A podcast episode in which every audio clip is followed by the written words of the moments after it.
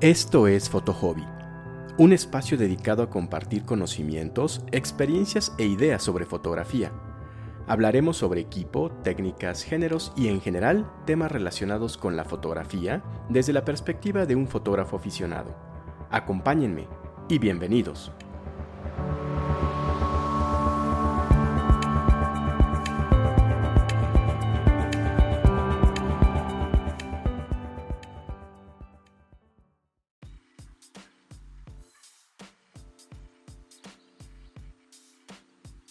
¿Qué tal? Bienvenidos a un nuevo episodio de Hobby. Soy Alberto, un aficionado a la fotografía, y te invito a que me acompañes para platicar sobre cómo aprender fotografía. Antes que nada, quiero hacer la aclaración de que yo no soy un profesional. Eh, la fotografía es mi hobby, tal como lo indica el nombre de este podcast.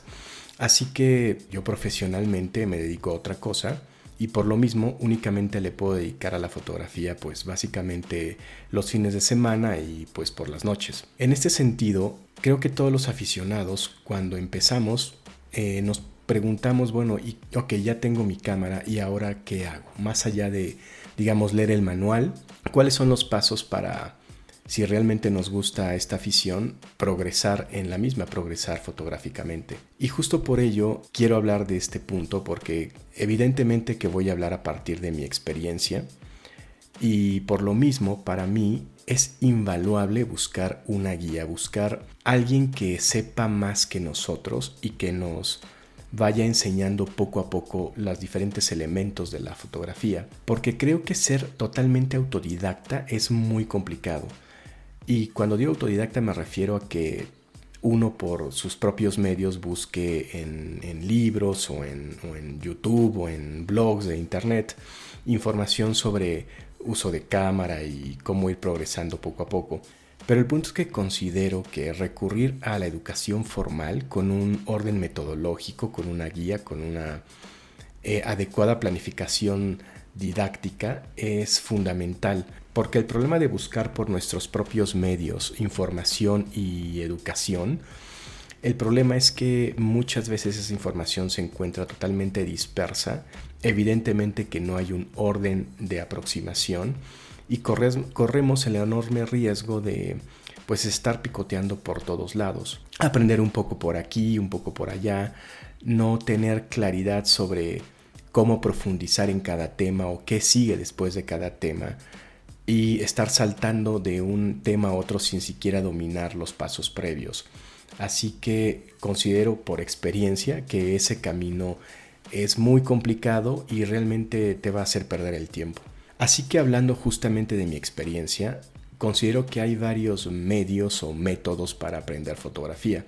Desde luego que podemos considerar a las escuelas de fotografía, insisto, las escuelas formales con un, con un temario, con un orden metodológico, didáctico. Desde luego también pues están los libros, los, los blogs de internet, eh, canales de YouTube y desde luego la práctica. Ahora bien, tenemos que considerar que la fotografía tiene diferentes aspectos a considerar. Por un lado está la parte técnica, por otra la parte artística, llamémosla, llamémosla así, y por otra la parte discursiva. Considero que la parte técnica es la parte más fácil de aprender casi por cualquier medio. Es decir, eh, estoy hablando de la parte de uso del equipo, uso de cámara, para qué sirve cada botón, para qué sirven, eh, no sé, las diferentes funciones de una cámara. Esa parte considero que sí se podría aprender sin mayor problema casi en cualquier medio. La cuestión es de nuevo el orden, el orden de aprendizaje, el orden de abordar cada uno de esos aspectos. Desde luego también el, feedback que te da una escuela y la práctica. Es decir, si abordamos estos puntos desde un punto de vista autodidacta, es decir, recurriendo exclusivamente a libros o, o blogs o YouTube, sí, probablemente vamos a entender para qué sirve cada botón, pero va a faltar la parte del feedback y de la práctica, porque finalmente en una escuela yo considero que una de las cosas más valiosas que te aporta una educación más formal es justamente eso, el feedback que te dan los profesores y la práctica que tienes que hacer pues simplemente en la, propia clase o derivado de las tareas. Y eso te permite una orientación por parte de los profesores en el sentido de, bueno, pues lo estás haciendo bien o lo estás haciendo mal, o vete por aquí o vete por allá. Y en cambio cuando uno lo, lo suele hacer de manera autodidacta, pues en cada blog o en cada video puede venir algún tipo de, de ejercicio o digamos así de tarea, pero el hecho de que no, no lo podamos eh, socializar con el, con el grupo, con el profesor, y no nos den esta, estos comentarios, pues nos perdemos, me parece, de una parte fundamental en nuestro crecimiento fotográfico. Ahora bien, podemos recurrir a clases tanto presenciales, en mi caso yo he recurrido a pues cursos sabatinos o incluso online. Y aquí abro un paréntesis porque bueno, estoy grabando esto en 2021 en plena pandemia mundial y la verdad es que yo antes estaba muy reticente a a tomar clases online.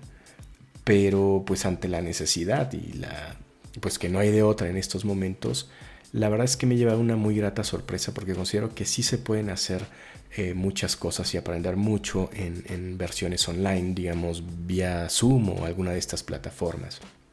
Porque finalmente eh, sigue existiendo esta parte fundamental de, las, de la que comentaba, que es la parte del feedback, la parte de revisión de trabajos, de revisión de tareas, y de comentarios de los profesores o del, propio grupo en el sentido de, bueno, pues me gusta esto, entendiste bien esto o no entendiste bien aquello, checa esto, en fin, esta parte del feedback que insisto, no dejo de subrayarlo, la importancia que tiene todos estos, todos estos elementos. Y al final, pues el punto de que con la propia práctica, derivado de justamente hacer las tareas o las prácticas en general, es cuando surgen las dudas y no hay nada como tener en esos momentos, insisto, un profesor o una profesora a la cual le puedas recurrir con estas dudas y decirle, oye, pues no entendí bien esto, en fin. Me parece que esa parte es fundamental para aprender. Desde luego que todo esto se puede perfectamente complementar con libros, con, con blogs, con YouTube, pero siguiendo el orden metodológico propuesto por el propio temario de un curso y no avanzar, digamos, al siguiente punto hasta que no se domina y se entiende correctamente cada tema del, del, temario. Eso en cuanto a la parte técnica, que digo, considero que sí se puede progresar bastante por nuestra cuenta, pero insisto, no hay nada como tener la posibilidad de de asistir a una clase, a un diplomado, en fin, a cualquiera de estas modalidades, ya sea presencial o incluso online. Sin embargo, como decía, hay otros aspectos de la fotografía. La fotografía no se queda en el manejo de los equipos, evidentemente, sino que tiene que ver también con aspectos, llamémoslo así, artísticos, que tienen que ver con la composición, que es eh, aprender a a ver visualmente los elementos que el significado de los diferentes elementos que se encuadran, entender ese lenguaje visual, el, el lenguaje de las líneas, de las curvas, de los colores, entender cómo poner eso a nuestro favor, es decir, aprender eh, ese vocabulario visual que hace ese lenguaje y hacerlo de una manera de transmitir los mensajes de una manera coherente, de una manera que tenga potencia visual, ¿no? Potencia en cuanto a, la parte artística de la fotografía. Y asimismo está la parte discursiva de la fotografía que tiene que ver con, eh, digamos ya, desarrollar un estilo, un lenguaje propio de, cada fotógrafo, el, objetivo fotográfico, el objetivo en términos de, de hacia dónde vamos como, como fotógrafos, como nuestro trabajo, con nuestro trabajo y ser consistentes o quebrarlo, pero digamos de una forma consciente.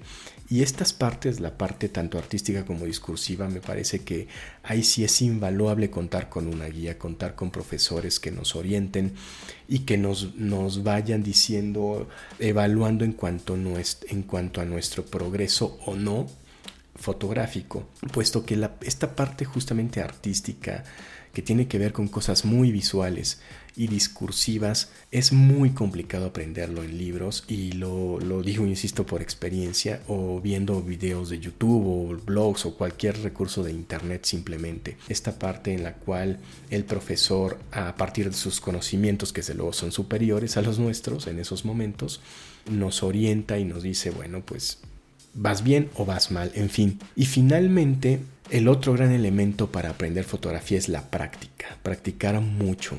Y pues muchas veces aquí en este punto precisamente los, los fotógrafos aficionados nos topamos con, algunos problemas porque pues, no podemos practicar todo el tiempo que nos gustaría.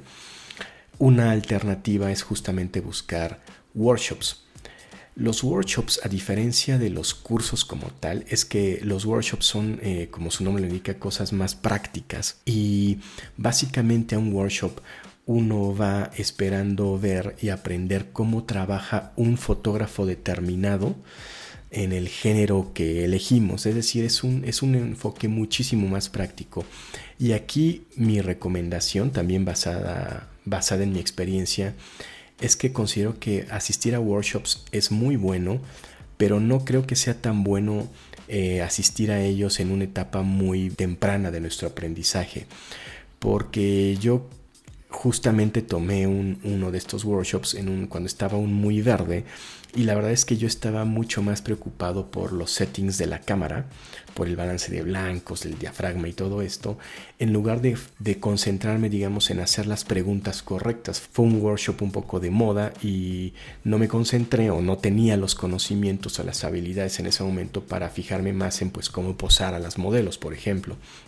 Entonces considero que a un workshop que es algo más práctico, eh, se le saca mucho mayor partido cuando ya internalizamos todos los, aspectos más básicos de la fotografía, entre ellos de luego manejo de cámara o manejo de equipos, porque cuando, cuando todavía tenemos que poner atención, nuestra concentración en estar parametrando adecuadamente la cámara, no tenemos, digamos, espacio en nuestra memoria para estar preguntando otras cosas. Es hasta que lo internalizamos en que ya podemos distraer nuestra atención, nuestra concentración en, en aspectos mucho más importantes en un workshop, que es, pues no sé, posar modelos o cómo incide la luz o, en fin, cosas ya más, más prácticas y más específicas. Eh, sobre pues el género del que se trate el, el workshop. En mi caso, yo he tomado, yo empecé por la mala manera, ¿no? Digamos un poco autodidacta y la verdad es que no me llevó a, ningún lado. Eh, yo siento que perdí mucho el tiempo en ese aspecto y creo que mis mayores progresos los he dado hasta que me decidí a tomar cursos, ¿no? Que han sido desde luego sabatinos, como decía, en este momento incluso online. Y otro aspecto también a considerar aquí es eh, la edición. Eh, la edición es considero una parte también fundamental del proceso fotográfico, de creación fotográfica.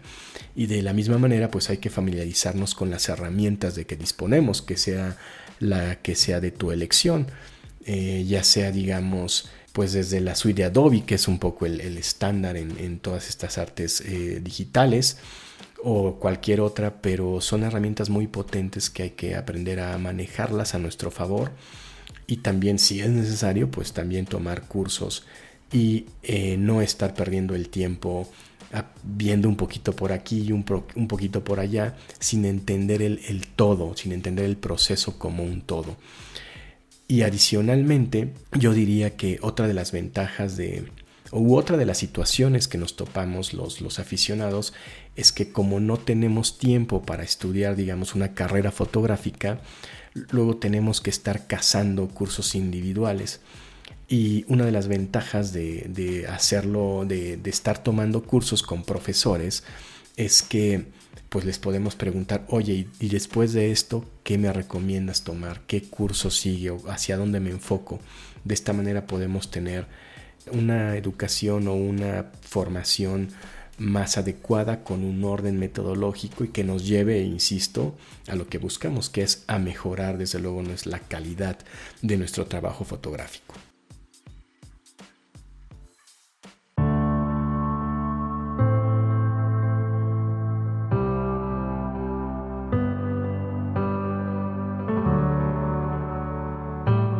Pues bien, esto ha sido todo por este episodio. Muchas gracias por acompañarme. Te invito a suscribirte y si tienes algún comentario no dudes en contactarme vía Instagram en arroba alberto-vzst. Nos escuchamos en el siguiente episodio y diviértete mucho.